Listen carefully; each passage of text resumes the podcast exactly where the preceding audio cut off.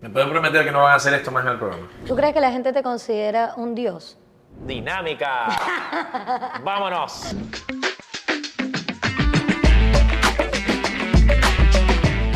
Bienvenidos al show de Caricoy. ¡Yeah! Hoy tengo conmigo a un chamo, chico, como le quieras llamar, que es bastante conocido en redes sociales. Él es Manuel Alejandro Núñez. Bienvenido, Manuel Conecta. ¡Yeah! Tan lindo. Es que me dijeron que no podía hacer esto. Conchale, Manuel, ¿qué tal? ¿Cómo vas? Todo ¿Qué bien, tal gracias a todo? Mira, Manuel, tienes más de 3 millones de seguidores en Instagram, 10 millones de seguidores en TikTok, eres motivador, mercadólogo, altruista. Eres un chamo que hace muchísimas cosas, pero quiero que le comentes a la gente cómo eres tú, cómo es Manuel fuera de las cámaras, qué haces, a qué te dedicas, cómo era tu niñez. Básicamente yo era como el, el ancianito de la familia. Yo siempre... no El ancianito. Sí, no solamente me, me he considerado, sino que me- la gente cercana, de la poca gente que tengo cercana, me han considerado como si tuviese más edad de la que realmente tengo y eso desde que era niño. Total. O sea, yo, yo obviamente tuve una infancia, gracias a Dios, eh, pero yo siempre digo como que no tuve infancia porque la gente me ve y me dice como que parece que no, tuviese, no hubieses tenido ningún tipo de infancia. O sea, siempre vemos con la cara de seriedad, en relación al trabajo, no tenemos pasatiempos y no solamente que no los intente mostrar en redes, sino poco a poco he ido más segmentando el contenido para mostrar a la gente más con respecto a quién soy yo. Entonces, al principio fue complicado porque cuando empecé a mostrar más de mí, me di cuenta que a la gente no era que no le gustaba, sino a nivel de, de interacciones, de contenido, era algo que tenía como pocas vistas, o a la gente le gustaba más ver las ayudas, pero poco de Manuel. Sí, porque tú de repente empezaste a colocar cosas, ejemplo, entrenando Sí. en el gimnasio. Sí, sí. Y eso la gente no lo recibía bien. No lo recibía bien, no solamente por el hecho de, de- de estar entrenando, sino mostrar mis aficiones. Yo adoro el fútbol, en cierto momento me gustó entrenar. Las cosas personales que a mí me gustaban, al principio la gente no es que no se lo tomara bien, sino que buscaban el Manuel Conecta, el Manuel de las ayudas. Entonces fue como poco a poco ir haciendo un proceso para que la gente entendiera que yo era una persona. Y se me iban a seguir era por quién era. Lo que hacía, así como lo hacía yo, lo podía hacer cualquiera. Y nos fuimos del tema de cómo fue tu niñez. O sea, ¿qué, qué era lo que tú hacías? O sea, Manuel, fuera de las cámaras, fuera de todo, ¿qué hacías? ¿Jugabas? ¿Te gustan los videojuegos? ¿Sales a rumbear? ¿Te reúnes con tus amigos y juegan a la tapita? ¿Qué sé yo? A la siento, botellita. Siento, siento, que, siento que siempre tuve una niñez como muy tranquila, pero siempre solía ser muy selectivo hasta de niño de las personas que permitían entrar a mi vida. ¿En serio? ¿Tan pequeño? A nivel de un círculo muy cerrado. Entonces, yo era que mientras iba creciendo, más de niño no, sino de preadolescente o mientras iba creciendo ya en el colegio, era la persona que prefería más estar trabajando que quizás salir a rumbear o tomarme el tiempo de hacer cosas para mí. Me gustaba mucho el fútbol, siempre me ha gustado y siento que ha sido una de las pasiones que siempre he mantenido. En algún momento nunca me vi teniendo un trabajo quizás establecido de, de algo muy lineal, sino Sí, haciendo de 8 algo... de la mañana a 5 de la tarde. No algo así de lineal, sino que siempre me vi haciendo algo eh, que pudiera de alguna manera impactar. No sabía qué, no tenía ni idea, pero desde pequeño yo como que quería intentar buscar algo que hacer que me pero, permitiera llegar pero hasta ahí. era más por un tema de querer ayudar o querer aportar a la, sabes, a la sociedad o por un tema quizás de quiero ser famoso. No, desde chiquito. Básicamente, bueno, vuelvo y repito, no solamente las personas que tengo cercanas ahorita, porque varias de las personas que son cercanas ahorita conmigo, en aquel momento no las conocía. Te hablo 15 años, 10 años, llegaron a mi vida después de que fue avanzando el proyecto.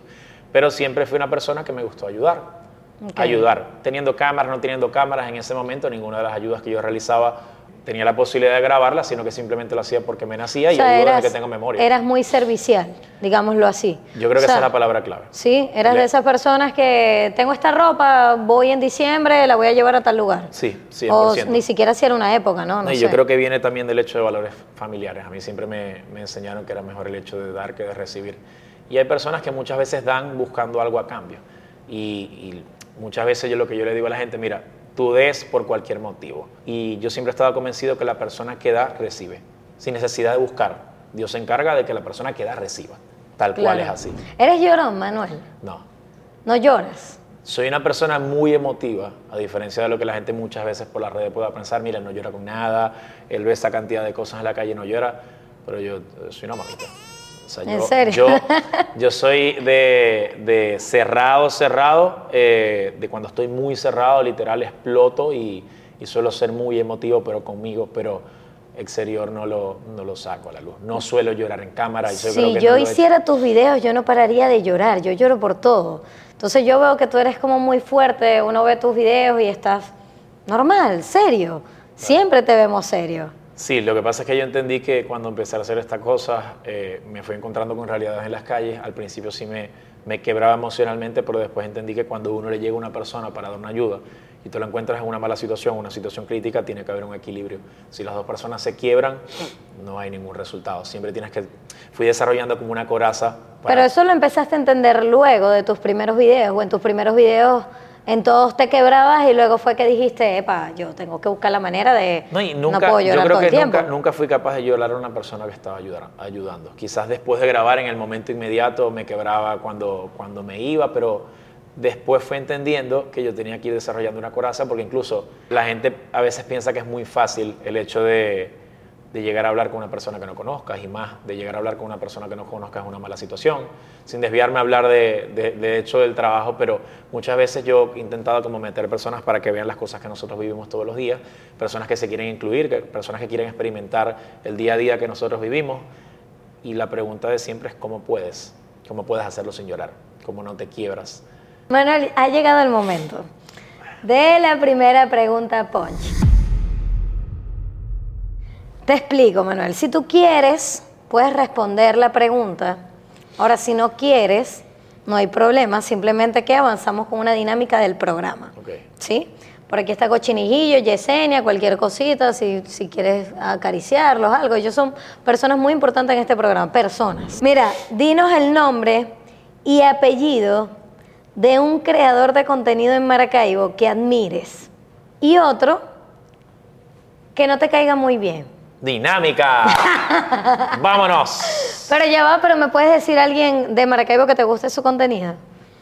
Mm, sí, sí, básicamente sí. Y no, no solamente el hecho de que me guste ese contenido. Por ejemplo, yo cuando empecé tuve mucha sinergia con, con Miguel González, con su Gordo. Yo empecé a realizar las ayudas y creo que es una de las primeras personas que si bien es cierto ahorita quizás no estamos tan juntos como estábamos hace mucho tiempo porque muchas de las cosas han cambiado. Eh, cuando yo tenía poquitos seguidores, sin preguntarme, mira, ¿cuántos seguidores tiene? ¿Qué es lo que vamos a hacer? Me tendió la mano y me dijo, bueno, vamos a darle, yo voy a ir contigo, tan a bello, ayudar". mi gordo, mi ex 100%. gordito, yo te amo, amigo. 100%, Lo quiero mucho, súbele gordo. Sí, y 100%. alguien nacional, alguien de Venezuela. No me lo vas a creer. ¿Sabes de quién me gusta mucho el contenido que me da demasiada risa? Yo no suelo Sí. hablar mucho de creadores de contenido a nivel público, ni- me da mucha risa Santi Pérez. Santi Pérez. mucha. Ay, a, mí también me da mucha risa. Nosotros que solemos hacer viajes en, en carreteras súper largos, 8, 10, 12 horas, o sea, los videos espectacular. Ok, y alguien que no te guste, no me vas a decir. ¡Dinámica! Sí, señor. Está bien, bueno, por aquí va a pasar producción, te van a tapar los ojos y vas a abrir tu boquita, Manuel, para probar un sabor delicioso de este programa. Vamos a ver, está suave, está suave. Abre la boca, abre la boca, vamos. Ay, está muy fácil. Está muy, muy fácil. Y debe ser rico y todo. ¿Alguien de la producción prepara eso? Claro. Un chef que tenemos en el programa solamente para hacer estas cosas. O sea, tengo que decir que qué. Claro. Ni idea. ¿No sabes qué es? ¿De verdad? Inténtalo. Tiene con textura de torta. no Ajá, sé es qué. torta con... Tiene un ingrediente más. Obviamente le echaron algo que no le tenía que haber echado. O sea, eso, eso está claro. Pero no sé qué es. Ni ¿No idea. sabes? Te lo juro que no. Con mostaza. Con mostaza. Torta con mostaza es una combinación un poco diferente. Pude haber respondido la pregunta, pero ya no puedo echar el tiempo para atrás. No me arrepiento. Va- vamos a avanzar con este juego. Esto es En tu mente. ¿Cuál es tu mayor fantasía, Manuel? Siempre he querido tener la posibilidad, no sé si he fantaseado con eso, pero es algo que desde, desde chiquito me pasaba, tener la posibilidad de viajar muchísimo, o sea, recorrer muchísimos países en el mundo. Muchos. Es imposible que no lo lleve con lo que hago. Entonces, agarré eso, que era algo que siempre había querido lograr, lo combiné con lo que estaba haciendo ahora y empecé a ayudar también por fuera de Venezuela. Me dio la posibilidad de pisar otros países como México, Estados Unidos, España. Siempre me ha gustado la idea de viajar. Entonces, bueno, es cuestión de que ustedes se eh, pregunten, estoy haciendo lo que me gusta, estoy Claro. donde quiero estar, este proyecto le puedo sacar más provecho. ¿Te ha pasado que has trabajado o no? Que has trabajado o no, que has intentado trabajar con alguien que admires mucho y que no te haya ido tan bien. Sí, claro, ¿Sí? claro. Puedes, puedes echar el cuento Mira, sin y decir soy- el nombre, Y pues. soy tan honesto que siento que eso incluso le ha llegado a pasar a personas conmigo. Ok. 100%. Ok. Que es que quizás a veces tú como eh, te metes un ideal en la cabeza de una persona por lo que ves en redes y quizás eh, llega un momento donde toca que trabajen juntos y te llevas eh, no una impresión tan buena como lo pensabas.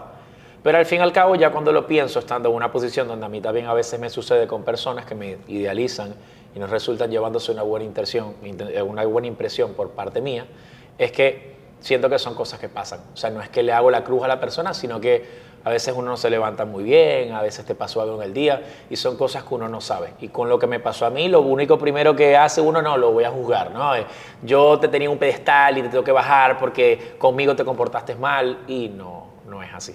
Te lo han dicho, lo has leído en redes. Eh, sí, porque evidentemente como hay Es que no mucha- se puede complacer a todo el mundo, como hay mucha gente que me quiere, hay mucha gente también que de la cantidad de seguidores que puedo tener, hay gente que te sigue para estar pendiente cuando te equivocas o cuando haces algo malo para Sí.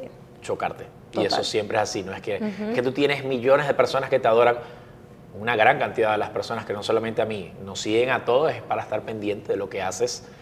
Pero cuando la gente comenta para destruir, o la gente comenta para hacer daño, o la gente comenta para dar en donde es, o estás pasando por una mala situación y te dan ahí para darte la llaga, yo bloqueo.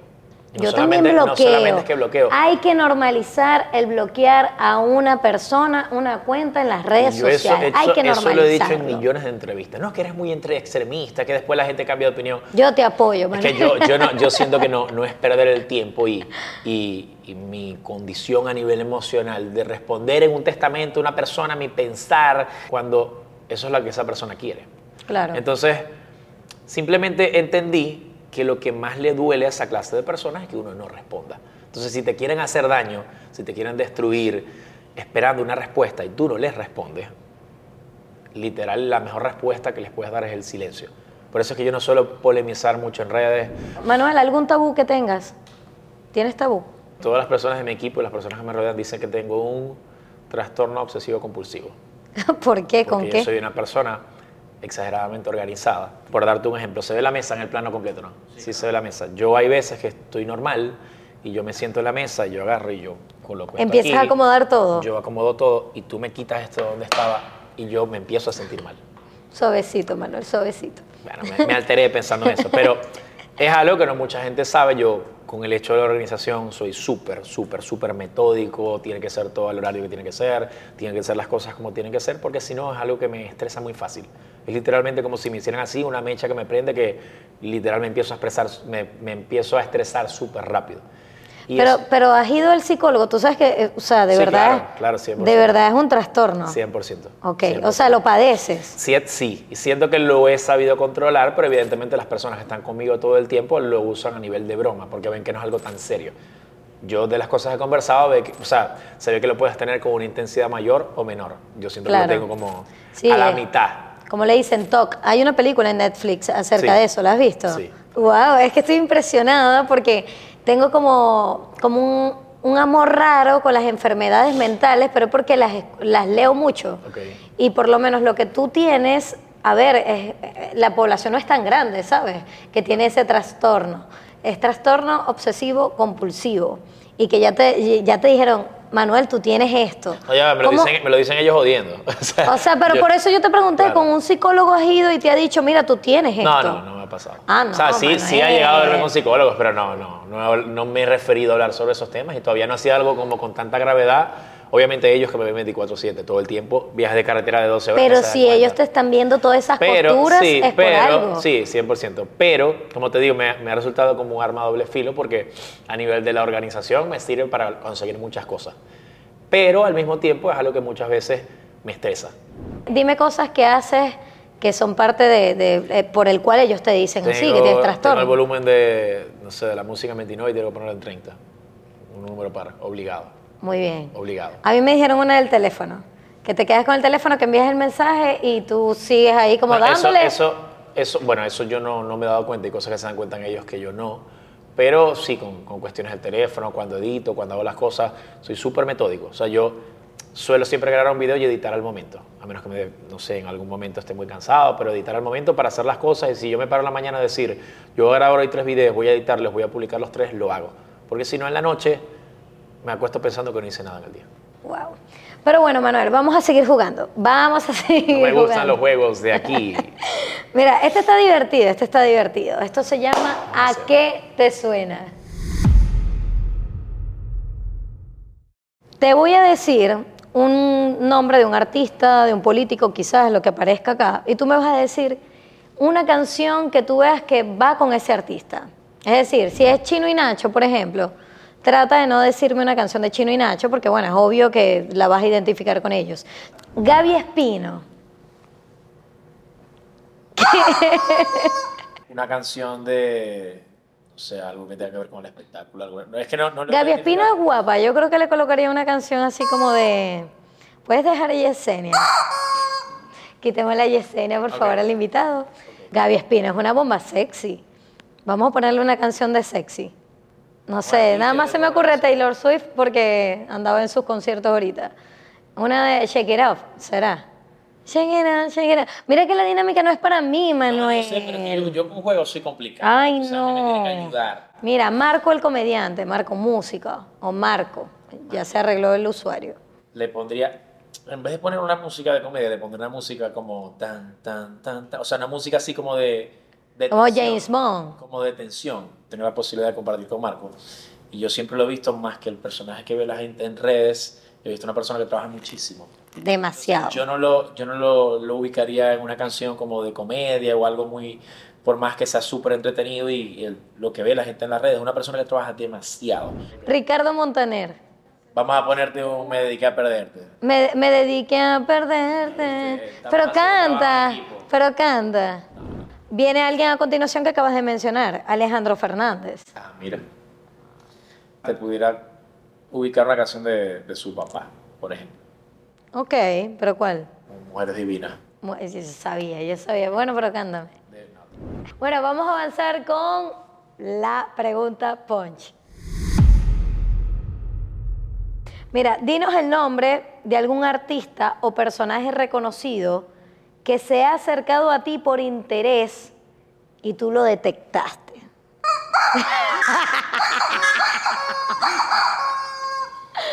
¡Dinámica! Bueno, está bien, está bien. Por aquí, antifaz. Sí. Comer lo que sea. ¿Qué les puedo decir? Bueno, No sigue. voy a dar a comer nada, por favor. Claro que sí, prueba algo, tomar algo, no sé. algo delicioso mientras yo pruebo el té de frutos rojos que pidió Manuel. Que no tiene azúcar. Bueno, una gente que se cuida, rico. A ver, abre. Ah, bueno. No tengo ni idea, lo que sé es que está horrible. Puedo asegurar. ¿En serio? ¿No tienes ni idea?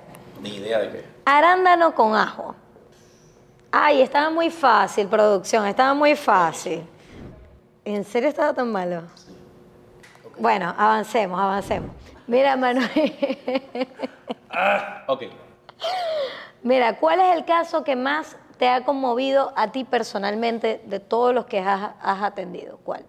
Esa pregunta es difícil, no solamente porque, bueno, me he tornado como a identificarme mucho con muchos casos, a pegarme con muchos casos, es que muchas veces la gente se identifica en las redes con distintos casos y crea un sentido de pertenencia con este, con este otro.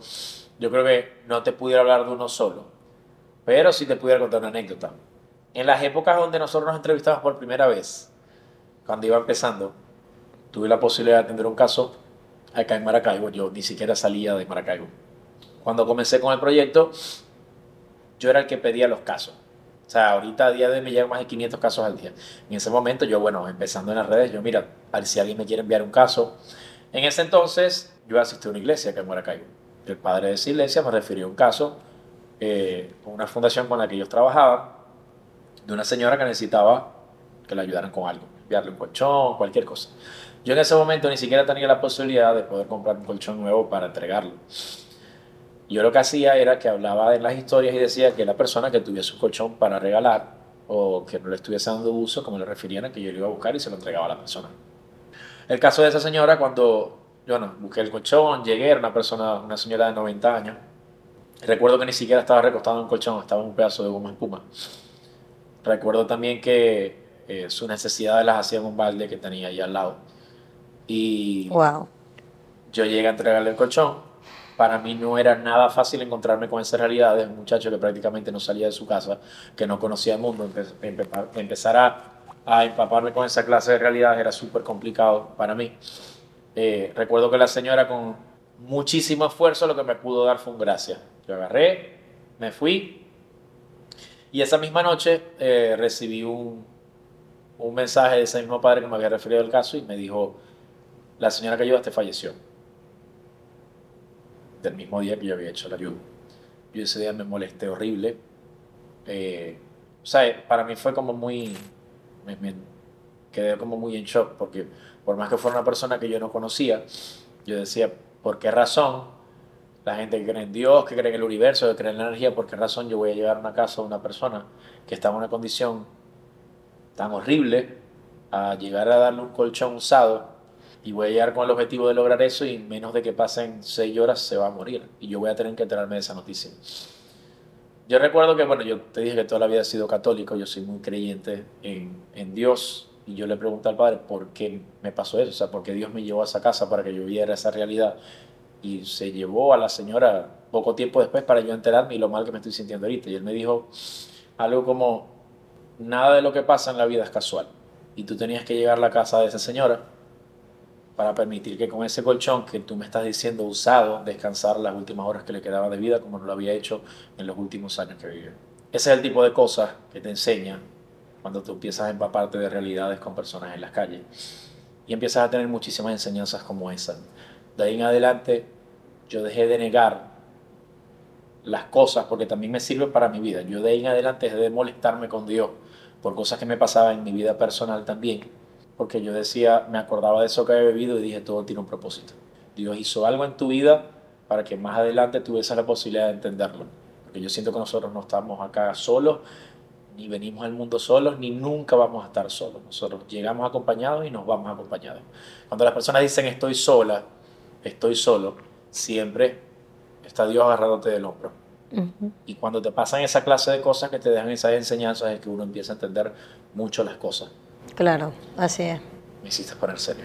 Ay, Manuel, yo creo que aquí todo el mundo va a llorar. Bueno, yo sí, yo sí. Me seco mi- mis ojitos. Ahora, ¿cómo haces para escoger un caso de tantas personas que, que me imagino que todo el tiempo tienes el DM lleno, el correo? ¿Cómo, cómo es esa escogencia de casos? ¿Voy con este? voy ¿Cuánto tiempo te lleva? ¿Cómo es esa planificación? En Instagram solamente nos escriben más de 500 casos al día. Así los pidamos o no los pidamos. Porque la gente te ve como un rayito de esperanza para las situaciones que todos los días eh, viven. La mayoría de los casos que atendemos son casos que nos envía la gente por las redes porque nosotros todo el día estamos con el teléfono. Todo el día estamos con el teléfono revisando casos. Y por otro lado, cuando no son casos que estudiamos con anterioridad, son casos que nos encontramos en las calles. Que salimos el día de hoy y nos encontramos a alguien que no conocíamos, ok, vamos a brindarle la ayuda. Notas a tomar en cuenta. De 20 casos que podemos llegar a atender en la semana, publicamos 5. Porque a veces hay intentos fallidos. Hay ¿Cómo hace intentos fallidos? hay personas que no se dejan ayudar, hay personas que nos salen con grosería, hay situaciones de riesgo en las que nos ponemos en muchísimas ocasiones, quizás de meternos en sitios donde no nos debamos meter. Y son cosas que la gente detrás de las cámaras no lo ve porque la gente siente que uno se levanta en la mañana, uno agarra un teléfono, uno entrega una cantidad de dinero, 30 segundos un video, la otra persona se conmueve y eso fue todo lo que hicimos. No saben el trabajo que hay detrás, no saben todo lo que tenemos que pasar para conseguir ese dinero que entregamos, no saben las horas sin sueño que hay detrás para estudiar ese caso y llegar y saber lo que vamos a hacer.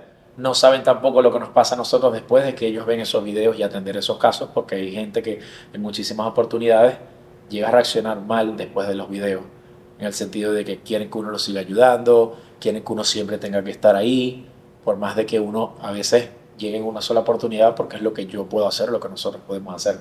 Nosotros no somos personas adineradas, nosotros no tenemos una cantidad macro de recursos, y hay veces que podemos llegar a una sola oportunidad y ya. Como hay veces que podemos hacer series y llegarte 7, 8, 9 veces, porque la gente es muy receptiva con esos casos.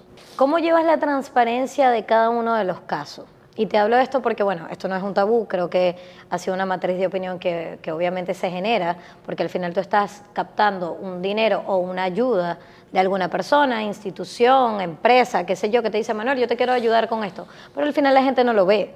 Entonces, ¿cómo, cómo manejas esa transparencia con los casos? O sea, ¿qué, ¿qué, te ha pasado que tú digas, mira, me pasó esto? La gente, lo que acabas de decir, la gente no se imagina todo el trabajo que hay detrás. ¿Sabes cuando yo, nosotros empezamos a entender que nos íbamos a dedicar a esto? No sé si decir profesionalmente, porque no lo veo como una profesión, sino como algo que queríamos hacer durante mucho tiempo.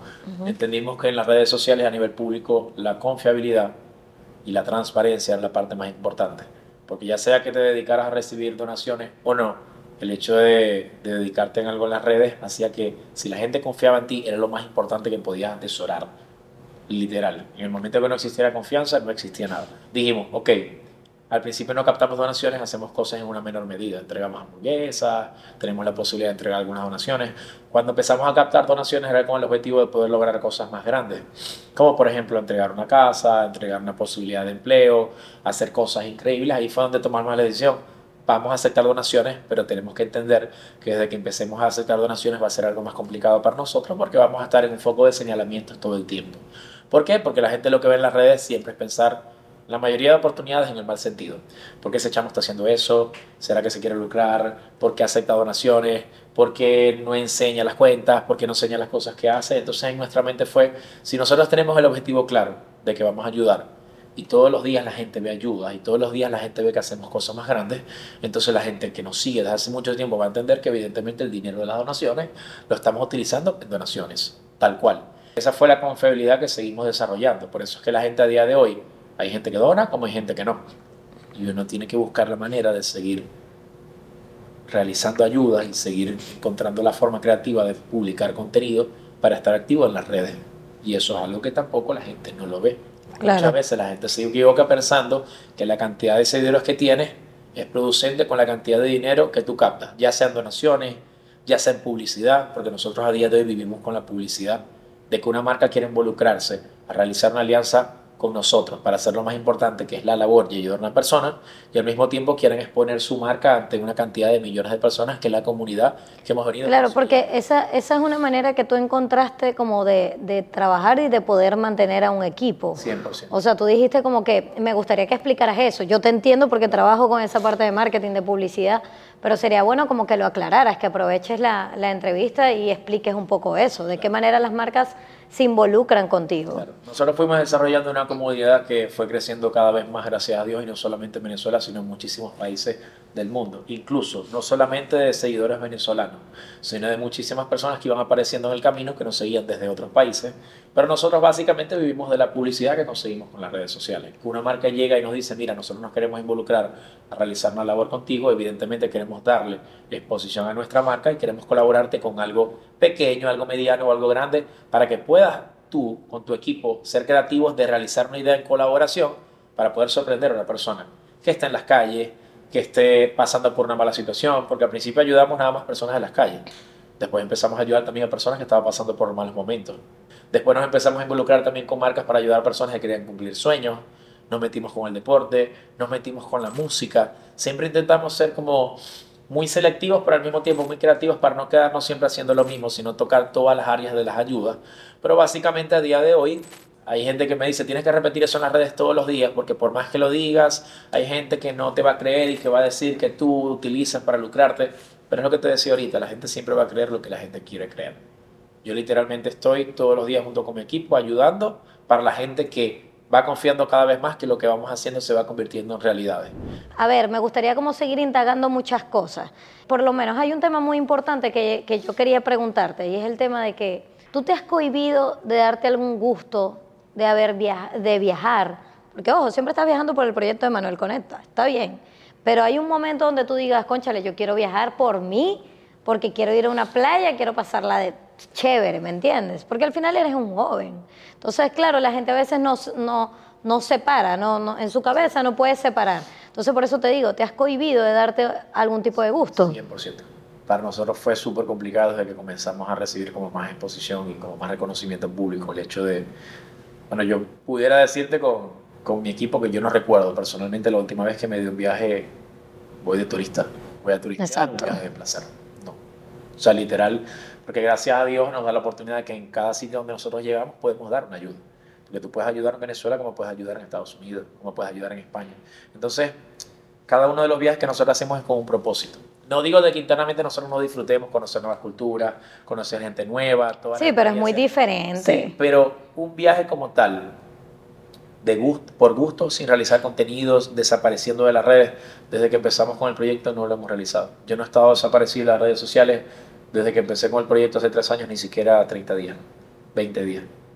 Es complicado porque lo que no, a ver, lo que debemos entender también como sociedad es que también eres un chamo, A mí me ¿sabes? encanta salir, yo suelo tomar de vez en cuando, a mí me gusta rumbear, a mí me gusta, pero son cosas que nosotros nos cohibimos en hacer en muchas oportunidades. Yo elegí y nosotros elegimos esto que estamos haciendo, dedicarnos a esto. Manuel, pero, pero ahora bien, y el, o sea, y el trabajo que tú haces, ahorita estábamos, estábamos comentando el tema de la publicidad, que el tema de la publicidad de los clientes o sponsors, como lo quieras llamar, te ayuda muchísimo, pero de trabajo, ese es el trabajo que tú realizas, o sea, tu, tu 100%, tu 50% tu vida personal y 50% es tu vida con Manuel Conecta solamente. Sí, a diario. No haces otras cosas. Hemos estado trabajando en nuevos proyectos, que son proyectos que se vienen, Dios mediante, desde que termine este año.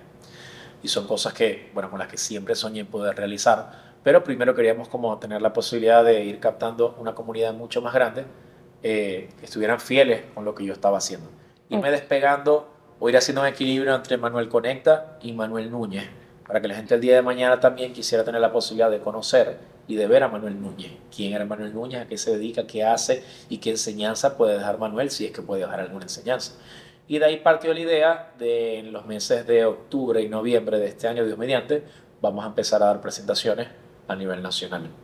Como presentaciones. Sí, vamos a empezar a realizar una gira en cinco ciudades de Venezuela. Vamos a comenzar el 12 de octubre en Barquisimeto. Después vamos a pasar la semana siguiente a Barinas, la semana siguiente a San Cristóbal, la siguiente a Caracas y vamos a cerrar en Maracaibo el 12 de noviembre.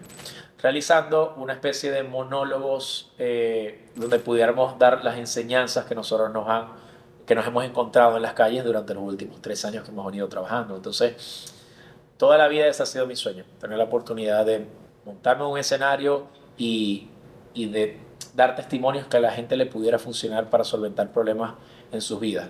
Por eso le pusimos a la gira No todo está perdido. ¿Tú crees que la gente te considera un dios? Complicada la pregunta. Y, y es complicada porque si yo te llevo a contestar que no, va a haber gente que va a decir que sí. Si yo te llevo a contestar que sí, va a decir, coño, qué bola es este chamo. Yo no me considero ni un ángel, yo no me considero ni un Dios, yo no me considero ser un enviado de Dios.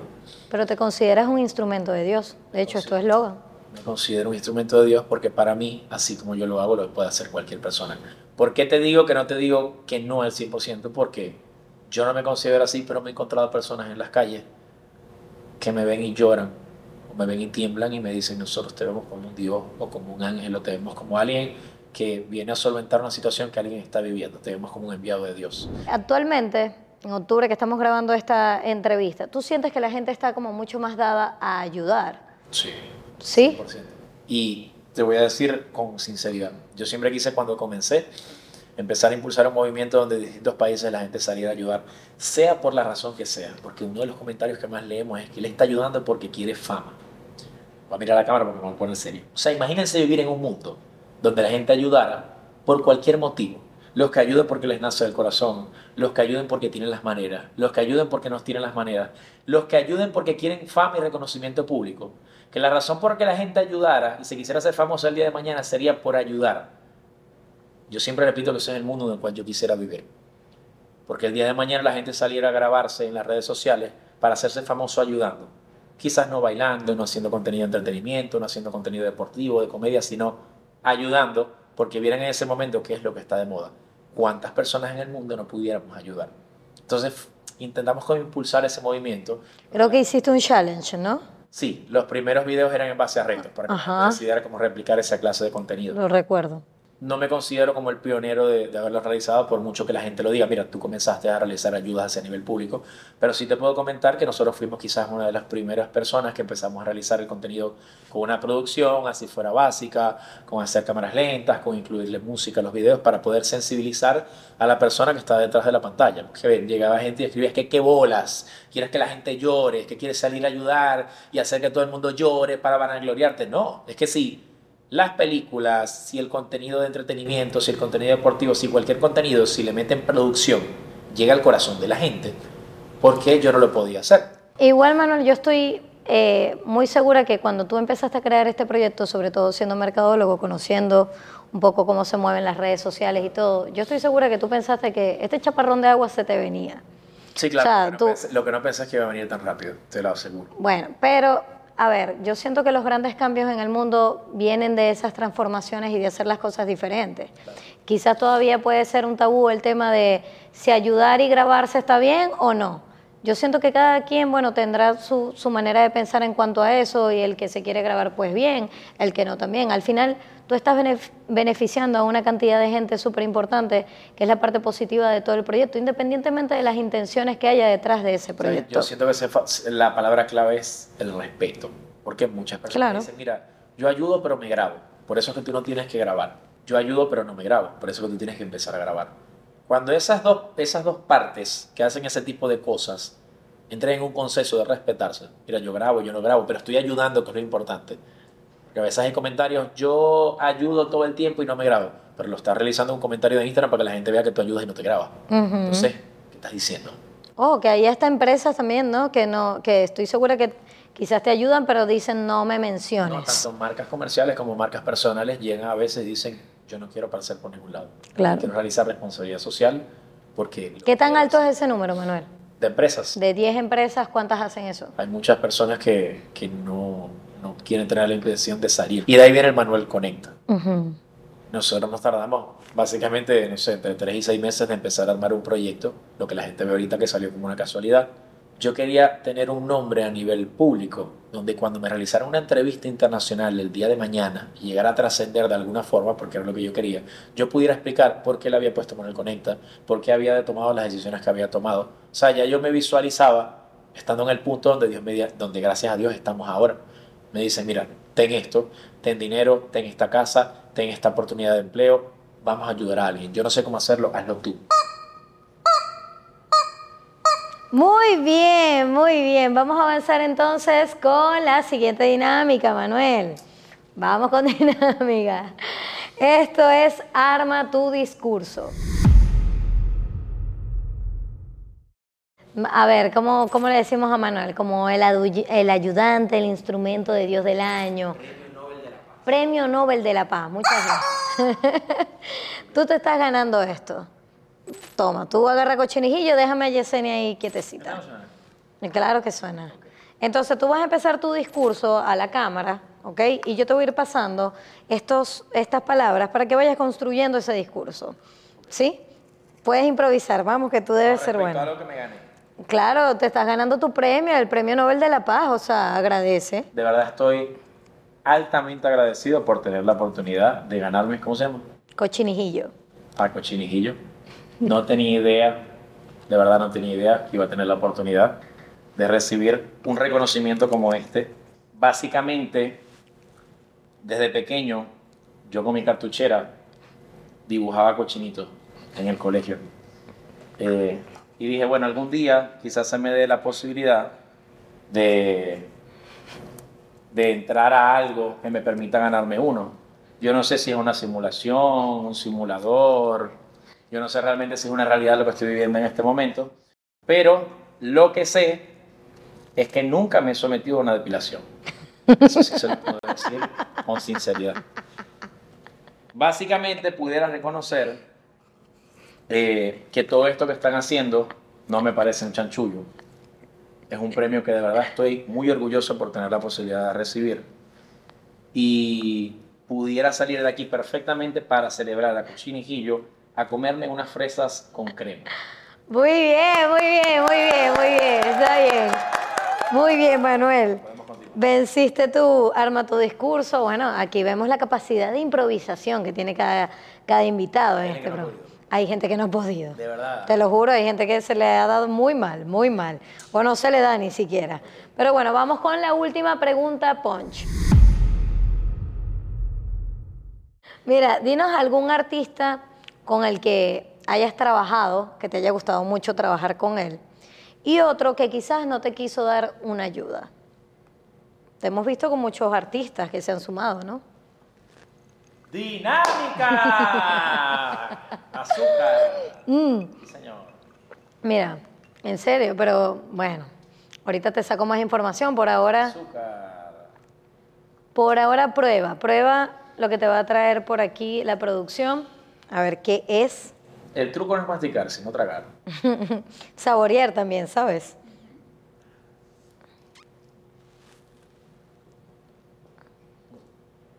Yo insisto en que te ha tocado muy fácil, Manuel. ¿Qué es? Ni idea. Algo horrible que le echaron una salsa que no tenían que echarle. ¿Verdad? Sí, pero no, no das con nada, no, no. Lechosa y salsa de tomate. Me da mucha risa que estoy escuchando por allá atrás y que... Quiero que sepan el azúcar, ¿no? Quedó abajo. Se quedó pegada. Mira, Manuel, pero entonces, ¿qué tal con los artistas con los que has trabajado? Espectacular. Espectacular. Yo creo que, Nómbrame algunos. mira, he tenido la posibilidad de trabajar con Marco. Desde que empecé el proyecto musical en enero he tenido la posibilidad de realizar contacto con distintos artistas. Eh, lo que vivimos con Alejandro Fernández hace poco. Muchos artistas que se han ido sumando a grabar, a, a- a grabar conmigo de alguna u otra manera para aportar. Yo soy aficionado al fútbol a morir toda la vida. Tuve la posibilidad de, de grabar una colaboración hace unos meses con Sergio Reguilón, uno de los Mm. jugadores españoles que fue lateral eh, del Real Madrid. Mi equipo toda la vida y eso fue para mí algo que para la gente no fue algo súper simple porque uh, por supuesto mucha gente lo conoce. He tenido la posibilidad de realizar alianzas con distintos equipos de la Liga Venezolana de Fútbol. Ahorita gracias a Dios concreté una alianza con la Federación Venezolana de Fútbol. Algo que para mí por más que, como te digo, para mucha gente no signifique mucho aficionado al fútbol, para mí es algo espectacular. Incluso yo creo que uno de los últimos videos donde he tenido la posibilidad de llorar es en referencia al fútbol. Y bueno, básicamente han ido sumando cada vez más personas, cada vez son más artistas que se van sumando eh, y estoy seguro que eso va a ser una ola que va a seguir creciendo. Claro. ¿Y, y te ha pasado que has tocado la puerta entonces con alguno de ellos y, y te han cerrado la puerta? Me han cerrado puertas, ventanas, me han cerrado eh, cañerías y me trepo por la azotea y llego. Y después me encuentro con ese mismo artista en situaciones en las cuales tenemos que trabajar por trabajo. Mira, Manuel, hemos terminado la entrevista. Muchísimas gracias por tu tiempo, porque la gente te conozca un poquito más. Eh, se lo juro que intenté sacarle mucha información a Manuel, pero fue muy complicado. Pero de verdad que estoy agradecida porque al final, a ver, la gente quiere ver quién es Manuel, qué haces, a qué te dedicas. Algunas cosas que son muy puntuales en la entrevista también que tocamos que no has dicho en otras entrevistas, así que nada, se te agradece un montón. Miren, me tengo que despedir. Muchísimas gracias por estar pendiente de esta entrevista. Recuerden que si les gustó, le dan like, se suscriben al canal, la comparten, lo que ustedes quieran. Y el domingo que viene nos volvemos a ver a las 7 de la noche. chao, chao.